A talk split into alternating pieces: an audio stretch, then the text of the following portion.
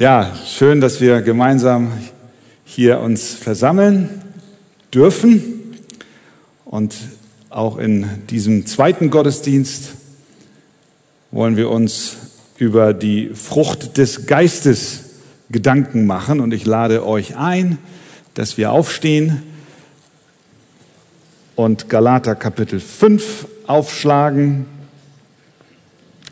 Galater 5 Vers 22. Die Frucht des Geistes aber ist Liebe, Freude, Friede, Langmut, Freundlichkeit, Güte, Treue, Sanftmut, Selbstbeherrschung. Gegen solche Dinge gibt es kein Gesetz. Amen. Nehmt doch gerne Platz. Auf dem äh, Grabstein des bekannten Pastors und Theologen Gresham Machen steht ein Zitat aus Offenbarung 2, Vers 10. Da steht drauf, treu bis zum Tod das ist nicht der Slogan, den sich dieser Mann gewünscht hat als seinen letzten Willen, dass man das doch unbedingt auf seinen Grabstein gravieren sollte, sondern das war das Zeugnis derer, die ihn kannten. Und tatsächlich, das Leben dieses Mannes war geprägt von einer außergewöhnlichen, außerordentlichen Treue, Loyalität, Integrität. Er stand für den Kampf um die Wahrheit des Wortes Gottes. In seiner Zeit gab es sehr starke liberale Strömungen in seiner Kirche. Er ist dagegen aufgestanden. Er hat die Schrift verteidigt, die Autorität der Schrift, die Irrtumslosigkeit der Schrift. Er hat auch das Westminster Theologische Seminar gegründet. Und alle, die sein Leben so beobachtet haben, konnten am Ende dann sagen, es war geprägt von Treue. Und deswegen stand eben auch dieser Satz auf seinem, oder steht bis heute noch dieser Satz auf seinem Grabsch gleichbedeutend mit einer Verlässlichkeit oder Zuverlässigkeit oder Beständigkeit, Vertrauenswürdigkeit oder auch, wie schon eben genannt, Loyalität. Treue ist keine natürliche Tugend, die dem mit Sünde behafteten Menschen einfach so in die Wiege gelegt wurde. Bis zu einem gewissen Grad haben wir alle Aspekte und Nuancen von Treue, aber die Treue, von der Gott spricht, die als Frucht des Geistes in uns wachsen soll, ist uns nicht in die Wiege gelegt, sondern wir sind eher dazu geneigt, äh, unabhängig sein zu wollen und uns nicht auf das äh, zu berufen, das, was wir schon einmal versprochen haben. Wir wollen lieber etwas äh, uns davon lösen. Treue ist ein Werk Gottes im Leben seiner Kinder.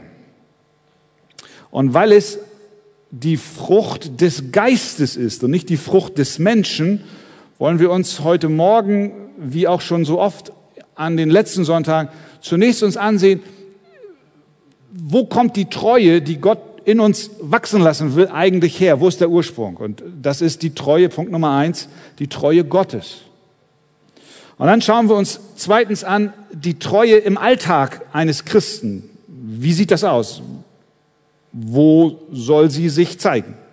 Und drittens wollen wir uns dann die Frage stellen, wie können wir die Treue in unserem Leben kultivieren?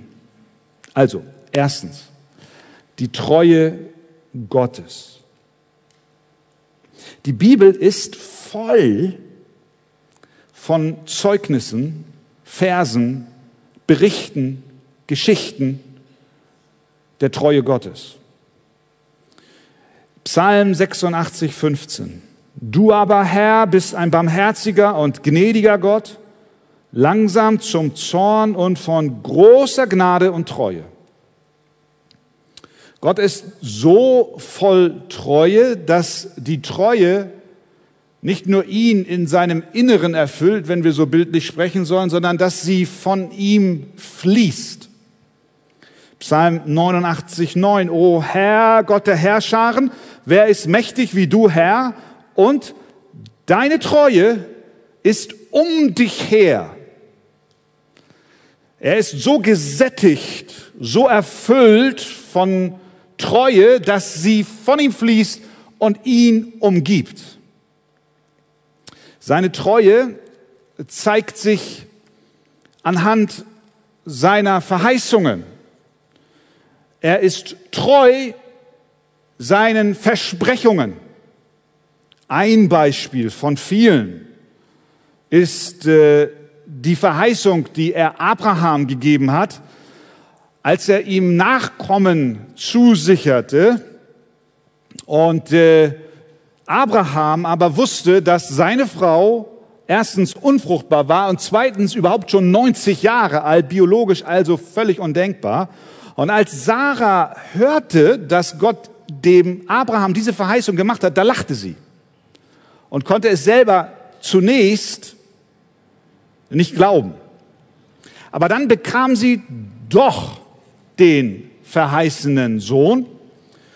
Und im Hebräerbrief lesen wir dann, wie das stattgefunden hat, was sich im Hintergrund abspielte. Es heißt dort in Hebräer 11.11, 11, durch Glauben erhielt auch Sarah selbst die Kraft, schwanger zu werden, und sie gebar, obwohl sie über das geeignete Alter hinaus war, Komma, weil sie den für treu achtete, der es verheißen hat.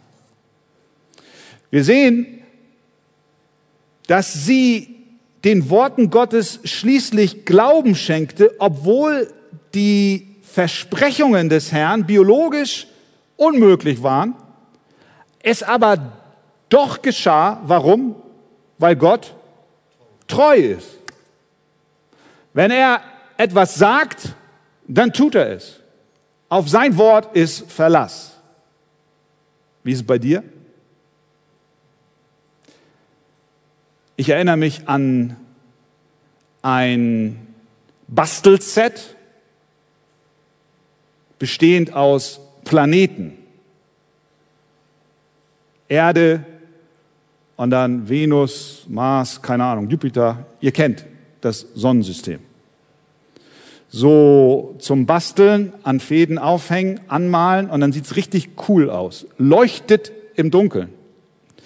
Dieses Bastelset, mein Sohn ist im ersten Gottesdienst gewesen, habe ich versprochen zu basteln für meinen Sohn. Das fiel mir jetzt bei der Vorbereitung ein. Stimmt das, Verena? Sie nickt. Ich habe es nicht getan. Ich muss zu meiner Schande, ich muss zu meiner Schande sagen, ich habe ich hab mein Wort nicht gehalten. Was? Ich habe angefangen. Danke. Ein bisschen Entlastung. Ich habe angefangen, aber ich habe es nicht vollendet. Ich habe mit meinem Sohn schon darüber gesprochen, die Sache ist erledigt. Er wird keinen Schaden, keinen bleibenden Schaden davon tragen. Hoffe ich jedenfalls. Aber ich habe mein Wort nicht gehalten. Gott ist anders. Wenn er etwas zusagt, dann hält er es. Halleluja.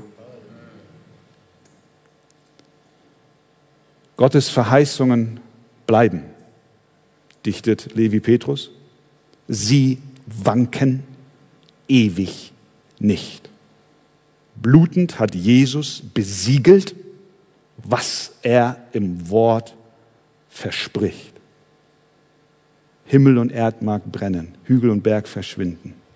Doch wer da glaubt, wird finden, Gottes Wort bleibt stets wahr. Warum? weil Gott treu ist.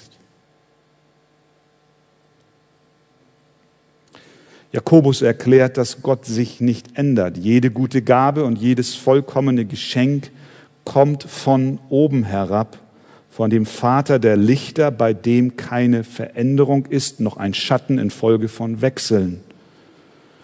Er ändert daher auch nicht seine Einstellung, weil bei ihm keine Veränderung ist. Er ist konstant. Er steht zu seinem Wort, er hält seine Versprechen. Und das hat ganz konkrete Auswirkungen auf dein persönliches Leben. Das ist nicht eine Theorie, ein theologisches Konstrukt, die Treue Gottes, die mit mir persönlich nicht viel zu tun hat. Oh doch, doch, doch, doch. Dein ganzes Leben und mein Leben hängt von der Treue Gottes ab. Seine Treue sichert uns unsere endgültige Erlösung.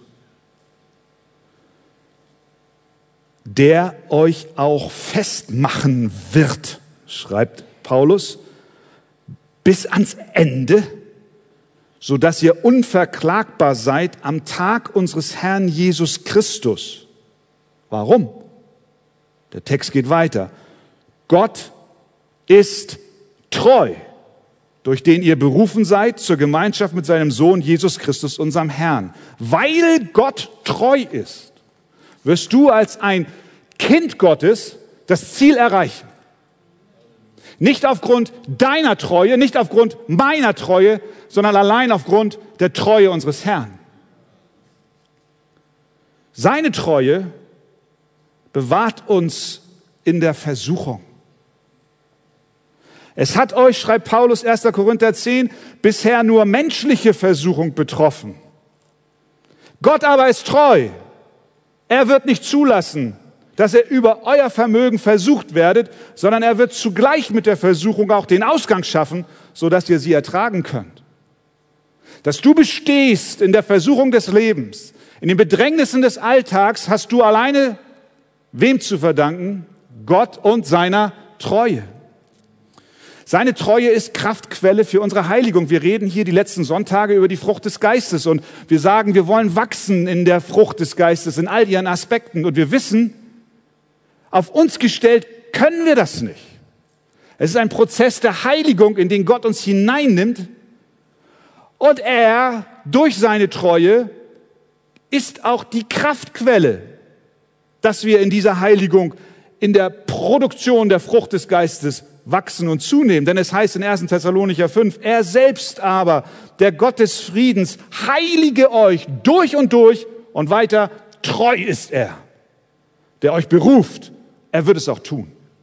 Deswegen dürfen wir mit Zuversicht über die Frucht des Geistes sprechen in diesen Tagen und nicht uns auf uns selbst verlassen oder auf uns selbst werfen, auf unsere eigenen Werke, sondern wir dürfen vertrauen, Gott, du bist treu. Du malst mir die Frucht des Geistes vor Augen, du machst sie groß in meinem Herzen und du wirst es auch tun. Seine Treue schenkt dir und mir Vergebung. 1. Johannes 1, 9. Wenn wir aber unsere Sünden bekennen, so ist er treu und gerecht, dass er uns die Sünden vergibt und uns reinigt von aller Ungerechtigkeit. Vergebung? Ja. Warum? Weil Gott treu ist. Seine Treue trägt uns durch Nöte. Daher schreibt Petrus, sollen auch die, welche nach dem Willen Gottes leiden, ihre Seelen ihm als den treuen Schöpfer anvertrauen. Der treue Schöpfer geht mit dir durch dein Leid. Er ist da. Er trägt dich, er hält dich. Warum? Weil er treu ist. Weil er gesagt hat, ich werde dich nicht verlassen, noch von dir weichen. Ich werde mit dir gehen, vor dir gehen, um dich sein und dich tragen. Und seine Treue sichert uns auch Hoffnung. Hebräer 10, 23. Lasst uns festhalten am Bekenntnis der Hoffnung, ohne zu wanken, denn er ist treu, der die Verheißung gegeben hat. Halleluja. Wir haben einen treuen Gott. Gott ist treu, immer Immer und immer und immer und alle Zeit. Alle Zeit. Gerade jetzt. In deinem Leben. Das fällt uns nicht immer leicht zu glauben. Besonders dann nicht, wenn Leid und Nöte uns bedrängen. Doch wenn auch Umstände sich ändern, Sicherheiten zerrinnen, Gewohntes verschwindet, bleibt Gott doch treu. Seine Treue ist keinen Veränderungen auf Erden oder Launen von Menschen unterworfen, sondern sie ist fest gegründet in den Himmeln, wie Psalm 89.3 es ausdrückt. Und am Ende der Heiligen Schrift, als Johannes die Vision von Gott bekam und in der Offenbarung niederschrieb, dann notiert er Folgendes, und ich sah den Himmel geöffnet, ein Blick in die ewige Zukunft. Ich sah den Himmel geöffnet und, und siehe ein weißes Pferd. Und der darauf saß, heißt der Treue und der Wahrhaftige. Er ist treu geblieben und er wird treu sein bis in Ewigkeit. Halleluja. Treue Gottes. Zweitens, die Treue der Kinder Gottes. Da sieht die Sache schon ein bisschen anders aus. Verglichen mit dem heiligen, ewigen Gott haben wir schlechte Karten. Aber Gott möchte, dass in unserem Leben die Frucht des Geistes, die Treue zunimmt und wächst.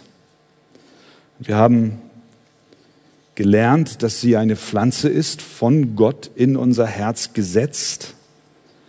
Eine göttliche, nicht menschliche, eine, eine göttliche, nicht menschliche Frucht bringt sie hervor. Die Treue Gottes ist es, die das in uns bewirkt. Ohne seine Gnade und sein Wirken würde gar nichts passieren. Und zugleich ist aber auch wahr, dass wir als Gläubige Verantwortung haben, nämlich diese Pflanze, die er gepflanzt hat und für das Gedeihen er auch sorgt, dass wir sie kultivieren, dass wir sie wässern, begießen und auch das, was diese Pflanze ersticken will, identifizieren und auch rausreißen aus unserem Inneren, auf das diese Frucht Luft hat zum Wachsen.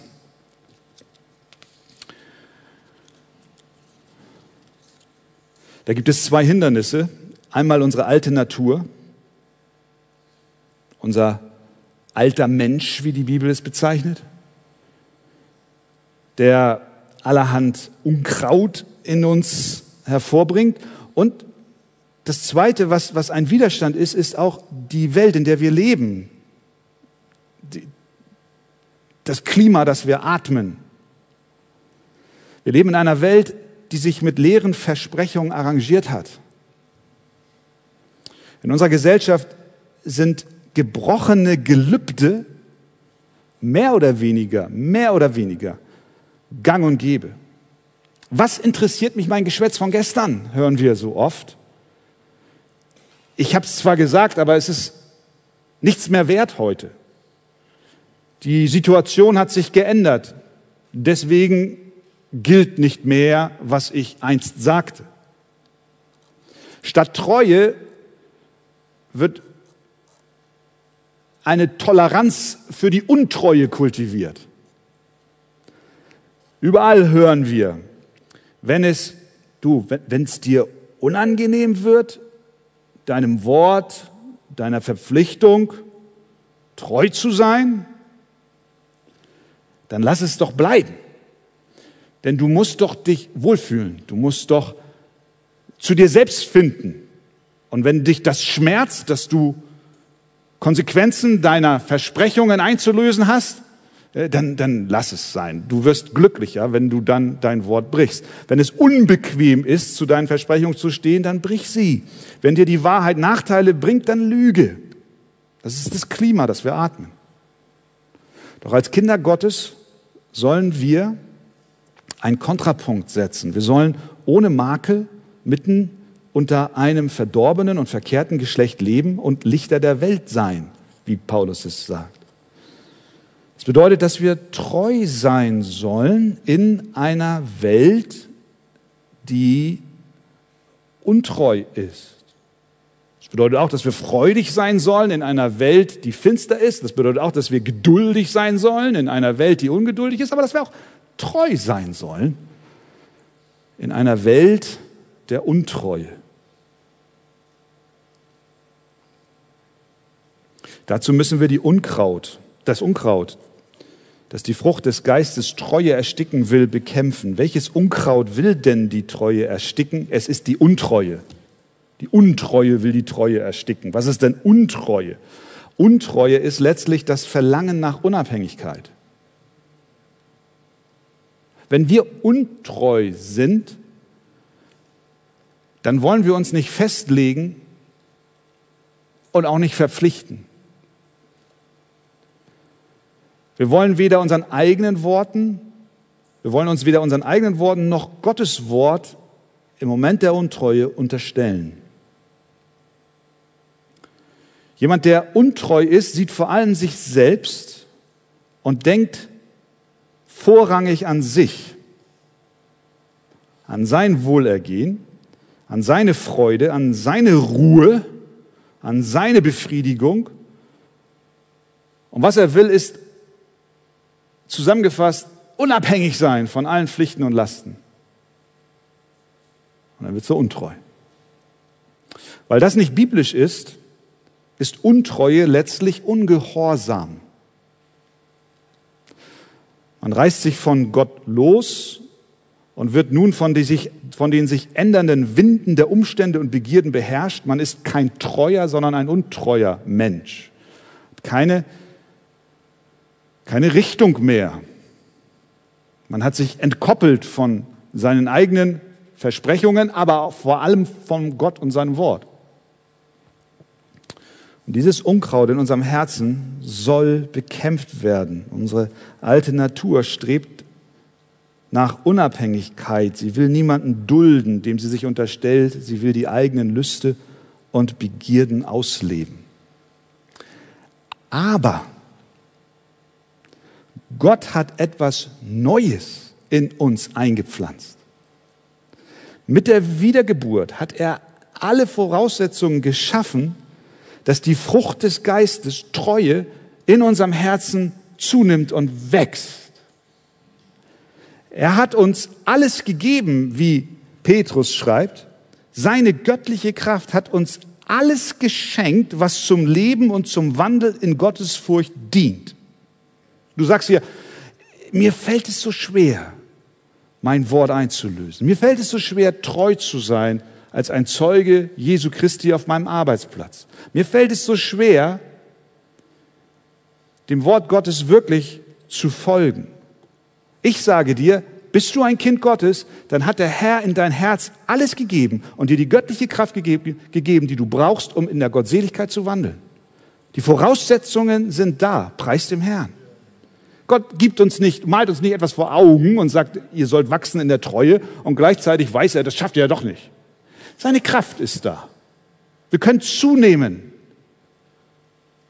auf dem Gebiet.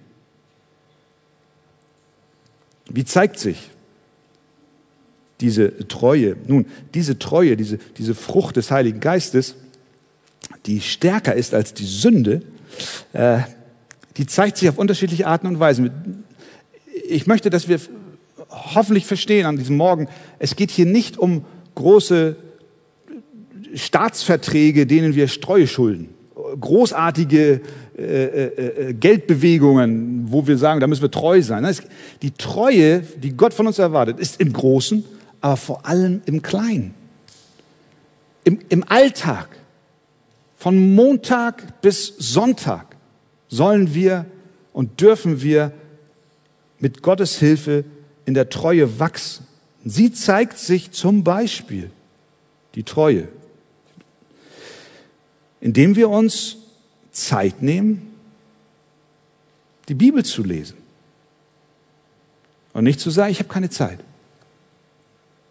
Treue spiegelt sich wieder, indem wir zur Arbeit gehen. die Familie ernähren, verdienen, um uns selbst zu versorgen. Treue zeigt sich auch, wenn wir uns zu Gott stellen, auch wenn Widerstand da ist. Matthäus 10, 33. Wer mich aber verleugnet vor den Menschen, den will ich auch verleugnen vor meinem Vater im Himmel. Treue zeigt sich in ganz praktischen Tätigkeiten. Ein Beispiel ist aus Jakobus 1, 27. Da spricht Jakobus von einem unbefleckten Gottesdienst vor Gott der sich darstellt, indem wir die Waisen und Witwen in ihrer Trübsal besuchen und uns von der Welt unbefleckt halten. Das sind ganz praktische. Wir hatten letzten Sonntag das Thema der Güte und haben über die guten Werke gesprochen. Wenn wir diese guten Werke ausüben, im Kleinen, dann sind wir treu durch die Gnade Gottes, seinem Wort gegenüber. Ein Hauskreis, eine Kindergruppe hier, heute hat das Kinderprogramm begonnen. Leiten ist Treue unserem Herrn gegenüber, treue Mitarbeit in der Gemeinde, Beständigkeit, nicht bei jedem Widerstand gleich hinschmeißen und weil man vielleicht nicht gesehen wurde in, in seiner Tätigkeit und nicht genug wertgeschätzt wurde, was nicht gut ist, aber uns noch lange nicht dazu verleiten sollte, untreu in dem Dienst zu werden. Treue als Frucht des Geistes zeigt sich ganz praktisch im Familienleben. Da sind Kinder zu Hause und du erziehst sie. Und die gehorchen nicht immer. Und was machst du? Du würdest am liebsten schreien, brüllen. Sag mal, verstehst du denn nicht? Treue bedeutet, selbst in dieser angespannten familiären Situation, wo bei dir fast die Sicherung durchgehen, dich zu erinnern, was Gott von dir erwartet. Nämlich, reizt eure Kinder nicht zum Zorn, sondern zieht sie auf in der Zucht und Ermahnung des Herrn. Das ist Treue. Das ist Treue. In diesen Momenten Gott zu gehorchen. Kind erziehen, klare Ansagen machen, aber nicht aus der Haut fahren und in und mehr zerstören, als du am Ende erreichst. Treue zeigt sich auch in der Versammlung, die wir besuchen, zeigt sich darin, dass wir rechtzeitig kommen, um vor dem Gottesdienst noch Möglichkeit zu haben, mit anderen zu sprechen und auch hinterher vielleicht einen kleinen Augenblick zu bleiben, um Gemeinschaft zu pflegen. Warum? Weil Gott es in seinem Wort uns vor Augen malt. Lasst uns festhalten, sagt er in Hebräer 10, am Bekenntnis der Hoffnung, ohne zu wanken, denn er ist treu, der die Verheißung gegeben hat, und lasst uns aufeinander Acht geben, damit wir uns gegenseitig anspornen zur Liebe und zu guten Werken, indem wir unsere eigenen Versammlung nicht verlassen. Ansporn zu Liebe und guten Werken ist hier unmittelbar mit der Treue Gottes in Verbindung gebracht. Du fragst dich, wie kann ich in der Treue wachsen? Ja. Greif wieder und wieder zum Hörer, ruf, ruf Geschwister an, schreib ihnen eine Karte. Höre, wo die Nöte sind. Das ist die Treue im Kleinen. Ihr Männer, liebt eure Frauen. In der Ehe soll es so gelebt werden. Natürlich auch das Eheversprechen halten. Denn das Gelübde, was wir einst gaben, war ja nicht Ausdruck eines momentanen Gefühls, sondern wir haben versprochen, in guten wie in schlechten Zeiten füreinander da zu sein und treu zu sein.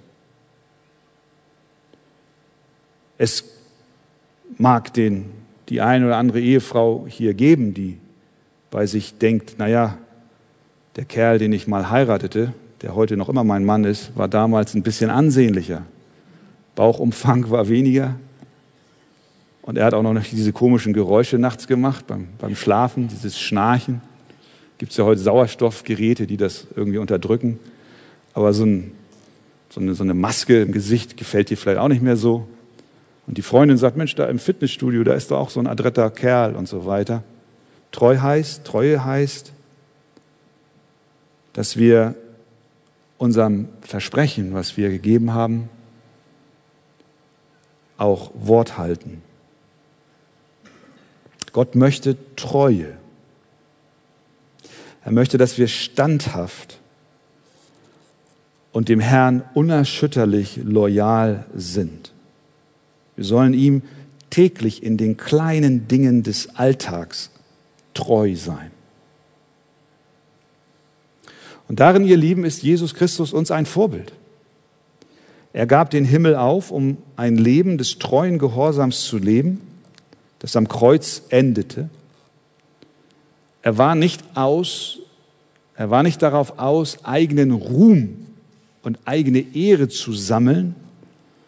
Er schrieb kein einziges Buch. Er hatte kein Radioprogramm, keine Fernsehshow, keinen YouTube-Kanal und er sammelte auch keine Likes auf seinen Konten, sondern er kam in diese Welt, verließ die Herrlichkeit Gottes und als er kam, da sangen die Engel in der Nacht zu Bethlehem. Die Hirten hörten es. Und als er zum Ende seines irdischen Lebens kam, da grölte die Menge, kreuzige ihn, kreuzige ihn. Und in dieser ganzen Zeitspanne war Jesus Christus eins. Er war treu. Als die Engel sangen und als der Mob brüllte, als er die Herrlichkeit des Vaters schmeckte und immer wieder Gemeinschaft mit dem Vater hatte und als er auf dem Berg der Verklärung war, hat er nicht gesagt, ich breche die Mission ab, weil jetzt könnte ich doch einen Notausgang zum Himmel finden.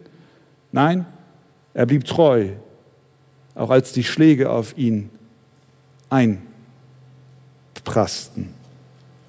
Er ist uns ein Vorbild. Er war treu. Treue ist daher nicht mehr, aber auch nicht weniger als Christus Ähnlichkeit. Und darin will Gott uns helfen, dass wir Christus ähnlicher werden. Drittens zum Schluss, was können wir tun, um Treue zu kultivieren, um Treue zu düngen, um das Wachstum dieser Frucht zu fördern? Vieles. Nur kurz noch vier Aspekte. Einmal glaube ich, ist es gut, wenn wir uns vor Augen malen, dass Gehorsam und Treue unwiderruflich zusammengehören. Gehorsam und Treue. Du fragst, wie kann ich in der Treue wachsen? Gott sagt, indem du gehorsam bist, gehorsam lernst. Wenn wir entschlossen sind, dem Wort Gottes zu gehorchen, dann werden wir treu handeln. Wie können wir darin zunehmen? Indem wir über das Wort Gottes nachsinnen, uns damit füllen und weniger von den Leitwerten dieser Welt uns prägen lassen. Und je mehr wir das tun, desto mehr werden wir sensibel und empfänglich sein, was es heißt, treu im Alltag zu sein. Und deswegen sagt der Psalmist 119,30, den Weg der Treue habe ich gewählt und deine Bestimmungen vor mich hingestellt. Da ist eine unmittelbare Verbindung zwischen der Treue und den Bestimmungen, dem Wort Gottes. Das Zweite, was uns äh, hilft, dass wir Treue kultivieren, ist, dass wir eine innere Ehrfurcht haben vor Gott. Eine innere Ehrfurcht vor Gott auch kultivieren. Josaphat sagte zu den Leviten, die die Streitigkeiten unter dem Volk lösen sollten, Tut also in der Furcht des Herrn, in Treue und mit ganzem Herzen. Furcht des Herrn und Treue gehen auch einher. Gehorsam und Treue gehen zusammen, aber auch die Furcht des Herrn und die Treue gehen zusammen. Wenn wir in der Furcht des Herrn wachsen, wenn wir vor ihm stehen, ihn anbeten, ihn erkennen, erfüllt sind von ihm, dann werden wir auch von einer Furcht, einer gesunden Gottesfurcht erfüllt sein, die uns sensibel macht für unsere Pflichten, ein treuer Diener Gottes zu werden. Unsere innere Haltung, je mehr wir uns füllen mit seinem Wort und mit, mit Gebet, umso mehr empfinden wir da ist eine Verbindung zwischen Treue und Furcht vor dem Herrn. Aber wenn wir kalt werden, dann wird auch die Treue schwinden. Ein dritter Aspekt, wie können wir wachsen in der Bedeutung oder in der, in der Treue ist auch, dass wir uns erinnern, dass wir Botschafter an Christi Stadt sind. Paulus schreibt den Knechten über Titus, an Titus, an die Knechte. Äh, die Knechte, sagt er, ermahne, dass sie sich ihren eigenen Herrn unterordnen, in allem gern gefällig sind, nicht widersprechen, nichts entwenden, sondern alle gute Treue beweisen. Also sie sollen gehorsam sein und eine gute Arbeit leisten. Warum? Damit sie, schreibt er weiter, der Lehre Gottes, unseres Retters, in jeder Hinsicht Ehre machen. Heißt mit anderen Worten, äh, so wie wir leben, so reflektieren wir das Evangelium, so reflektieren wir unseren Retter, unseren Herrn. Wie kann ich wachsen in der Treue, indem ich mir immer wieder bewusst mache, ich lebe nicht für mich, sondern ich bin ein Knecht meines Herrn, ein Kind des Höchsten und ich bin ein Botschafter an seiner Stadt und die Leute beobachten mich, wie ich mich verhalte auf der Arbeit, in der Nachbarschaft, in der Familie. Bin ich ehrlich? Bin ich genau? Kann man sich auf mich verlassen? Und wenn man das alles nicht kann, dann weiß ich, die alle wissen, ich bin ein Kind Gottes, aber das ist kein gutes Zeugnis für das Evangelium. Wir sind Botschafter an Christi Stadt. Und natürlich, wie können wir wachsen in der Treue, indem wir uns daran erinnern, dass der Tag kommt, an dem Jesus wiederkommt. Und dass wir wissen, er, er sieht, er sieht uns. Das ist nicht eine Angst, die jetzt produziert wird, sondern es ist eine Dankbarkeit. Wir wollen doch unserem Herrn treu sein.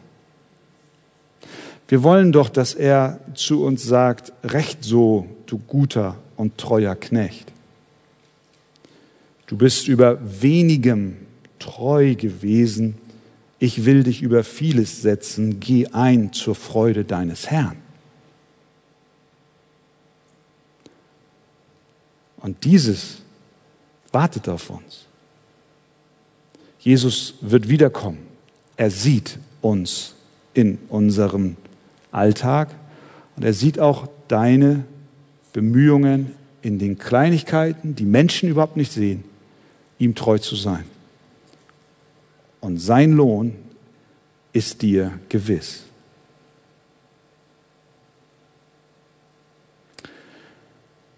Nun mag der eine oder andere hier sitzen, sich herausgefordert fühlen. Und ja, das ist herausfordernd. Aber vielleicht gehen deine Gedanken auch an Momente in deinem Leben, an, in denen du nicht treu warst. Sei es anderen Menschen gegenüber, deinen Eltern gegenüber, vielleicht sogar deinem Ehepartner gegenüber, Gott gegenüber. Der Heilige Geist ist an der Arbeit. Der, dein Gewissen regt sich gerade. Und du weißt genau, du bist gemeint. Und du weißt auch, du kommst aus der Nummer nicht raus. Aber ich möchte dir etwas sagen.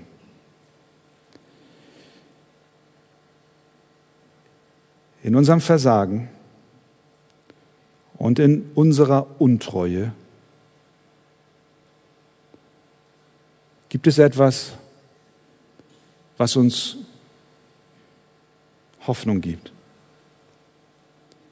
Wenn wir unsere Sünden bekennen, so ist er treu und gerecht, dass er uns unsere Schuld vergibt.